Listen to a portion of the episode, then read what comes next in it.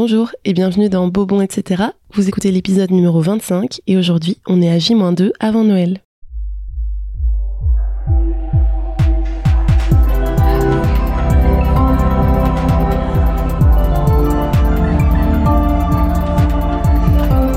Beau, bon, etc.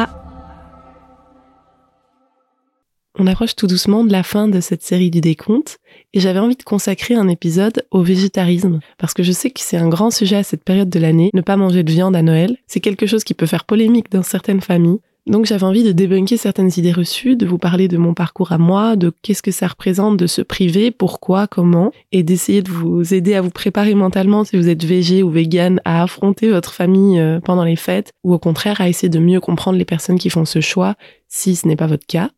Alors pour commencer, en ce qui me concerne, mon parcours il est un peu particulier parce que je parle beaucoup d'alimentation, de nourriture, vous le savez. Si vous me suivez sur les réseaux sociaux, vous avez déjà vu passer de la viande dans mes stories, dans mes publications. Depuis quelques années, il y en a eu quand même assez peu et quand il y en a eu, c'est mon compagnon qui les a consommés. Et même dans les recettes que je vous propose parfois en stories, etc., il y a quand même très très peu de viande, euh, voire jamais de viande. Et je mets pas forcément l'accent sur le fait que c'est végétarien, parce que je pense que c'est pas forcément nécessaire et chacun adapte à la manière dont il ou elle a envie de manger. Mais c'est vrai que j'ai jamais parlé ouvertement de mes choix alimentaires à moi. Et comme j'ai un parcours assez carné, on va dire, dans le sens où j'ai fait des études dans la gastronomie, j'ai été amenée à traiter des viandes, à en goûter beaucoup, à en découper beaucoup. J'avais même un cours de boucherie D'ailleurs, j'adorais ce cours et je vais vous expliquer pourquoi. En fait, c'était un cours qui m'a vraiment donné la vraie dimension de ce que c'est de consommer de la viande. Et attention, trigger warning pour les personnes qui ont vraiment du mal avec tout ce qui est animaux morts. De voir pendre des porcs entiers, par exemple, du plafond dans une chambre froide. Moi, ça m'a donné la conscience de ce que ça représentait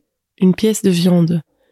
Et le gaspillage de cette viande animale, le gaspillage de cette vie qui a existé, ça veut dire qu'on n'a pas conscience de cet animal qui est arrivé entre les mains du boucher, qui a été découpé pour être consommé. Il faut respecter cet animal qui nous a donné de quoi nous nourrir. Et moi, ça m'a vraiment appris ça, le respect de la viande, de comment on la traite euh, de l'abattage jusqu'au moment où elle va être consommée. Et au-delà de ça, il y avait aussi cet aspect un petit peu euh, scientifique, j'ai envie de dire, que c'était très intéressant de voir euh, comment fonctionnait l'animal biologiquement, quelles sont les parties qu'on mange et ne mange pas. Et j'essaye pas de faire l'apologie de l'abattage, de la boucherie, mais je pense que les personnes qui font ce métier et qui le font bien ne sont vraiment pas les pires dans la chaîne de la consommation de viande.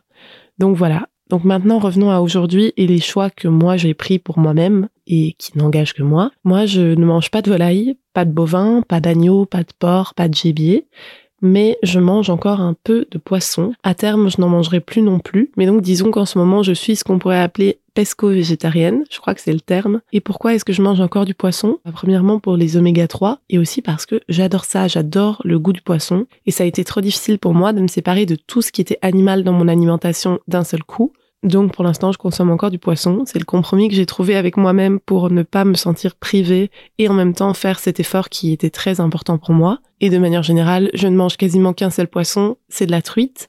Je connais sa provenance, je connais la pisciculture dont elle est issue. Donc c'est du circuit court, la pisciculture est saine, les ateliers sont à taille humaine et le bien-être de l'animal se ressent même dans le goût et la quantité qui est produite, elle me semble être à une échelle raisonnable. Et pour ce qui est des autres poissons, j'en consomme encore parfois, notamment pour ne pas embêter mes proches quand ils me reçoivent et qu'ils ont prévu du poisson au menu. Mais de plus en plus autour de moi, j'essaye d'intégrer mon régime alimentaire à ces réunions familiales. Et en fait, c'est pas tellement difficile parce que je remarque que de plus en plus de familles adaptent vraiment leur repas et qu'il y a de plus en plus de personnes qui consomment pas de viande ou peu de viande donc ça devient moins compliqué. Évidemment, je parle de familles plutôt privilégiées. Je sais que c'est pas toujours facile d'avoir un accès à une alimentation variée et complète pour tout le monde.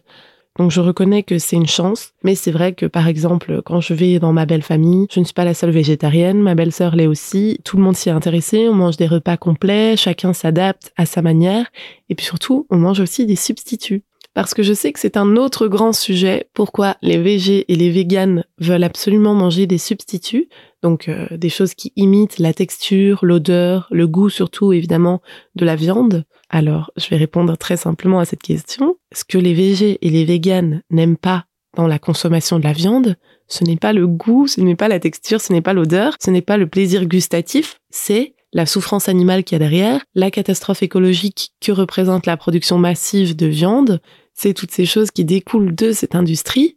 Mais en aucun cas le goût de la viande. Si évidemment il y a toujours des exceptions, il y a des personnes qui se privent de viande pour une question idéologique et qui, en plus, par chance, n'aiment pas le goût de la viande, mais par exemple, dans mon cas, je viens d'une culture hispanique avec un fort patrimoine gastronomique, tout ce qui est euh, l'homo, serrano, le fouet ibérico. J'adore ça, évidemment, je trouve ça délicieux. Mais c'est les valeurs qui comptent pour moi, qui vont prévaloir sur le goût, aussi délicieux soit-il, de la viande. Mais bon, voilà. Donc si vous vous posiez la question, vous avez maintenant une réponse claire, nette et précise. Et par ailleurs, je vais rajouter quelque chose de personnel euh, vis-à-vis de ça, c'est qu'il y a aussi le bon goût des substituts. Moi, personnellement, j'adore le tofu, j'adore le faux gras, j'adore le corn, j'adore les laits végétaux, je consomme pas de lait euh, de vache, j'adore le lait d'avoine, j'adore le lait d'amande. Donc voilà, forcément, le goût joue aussi. Il y a pas mal de substituts qui sont délicieux.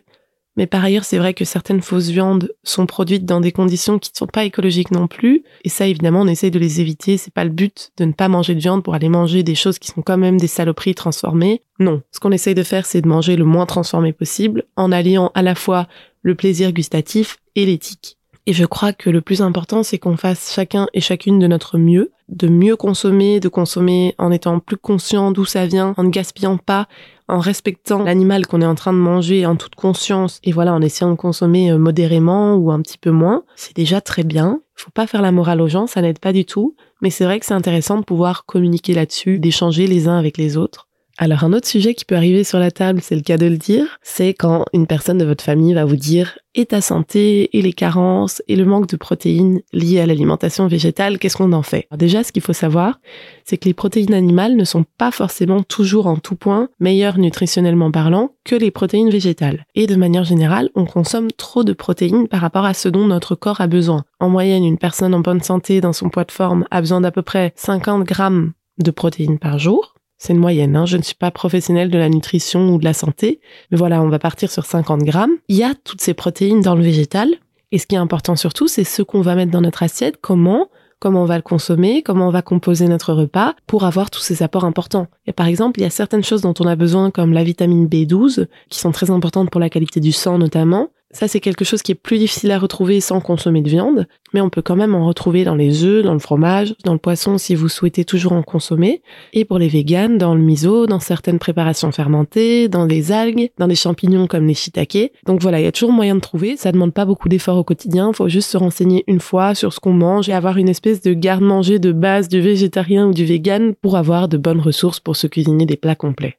Alors, on continue avec une petite mise en situation. Il est midi, repas de Noël en famille, tout le monde s'installe, et le sujet de votre végétarisme arrive sur la table parce que tonton chiant a eu envie de lancer le débat, et il vous dit que c'est la base de la chaîne alimentaire et que les humains qui mangent des animaux, c'est le cycle naturel. Alors, la question de la nature dans tout ça, elle n'est pas vraiment pertinente pour moi. Pourquoi? Parce que dans la nature, il y a un besoin. La chaîne alimentaire, à la base, elle est très bien construite. Les animaux s'autorégulent, ils savent qui ils doivent manger et qui ils doivent éviter parce qu'ils seront mangés par ces prédateurs-là. Et en effet, pour nous humains, manger des animaux permet à la base de perpétuer un cycle naturel qui protège la continuité des espèces, notamment la nôtre. Mais à l'heure actuelle, ce n'est plus du tout ça. On parle d'élevage massif, d'utilisation d'antibiotiques dans l'élevage des animaux. Il y a l'utilisation de la violence, bien évidemment. J'ai pas besoin de vous l'expliquer, de vous faire un dessin. On a tous vu passer ces images atroces qui démontrent un traitement des animaux qui est juste écœurant et qui fait preuve d'une cruauté euh, innommable. Donc il y a ça qui est quand même pas négligeable. L'humain interfère en permanence dans le processus de reproduction des animaux. Il y a aussi une utilisation très importante d'eau pour traiter toutes ces viandes, de plastique pour les stocker, etc. Il y a aussi la déforestation.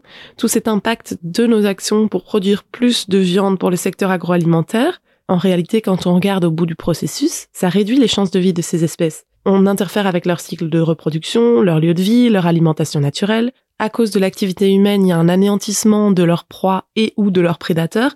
Ça impacte la survie de ces espèces.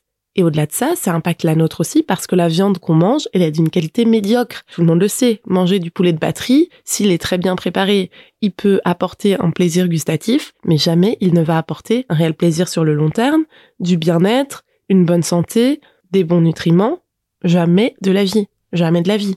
Donc ce que vous pouvez répondre à tonton, c'est tout ce que je viens de vous dire. Il faut essayer de rester zen, mais c'est vrai que c'est un argument compliqué parce que je comprends le raisonnement de base, mais je crois sincèrement qu'il ne s'applique plus aujourd'hui. Enfin bref, dans tous les cas, il faut essayer de rester empathique quel que soit le côté duquel vous êtes. Je le répète, chacun et chacune fait ce qu'il veut et surtout ce qu'il peut. Et un petit compromis, c'est déjà une belle avancée. Donc si dès ce soir ou demain, vous vous mettez à table avec toute votre famille pour fêter Noël, vous pouvez par exemple proposer une entrée végé avant le plat. Comme ça, vous êtes dans le partage et vous pouvez faire découvrir à vos proches quelque chose qu'ils ne connaissent peut-être pas encore ou sur lequel ils ont des a priori. Et ça, ça peut être très chouette.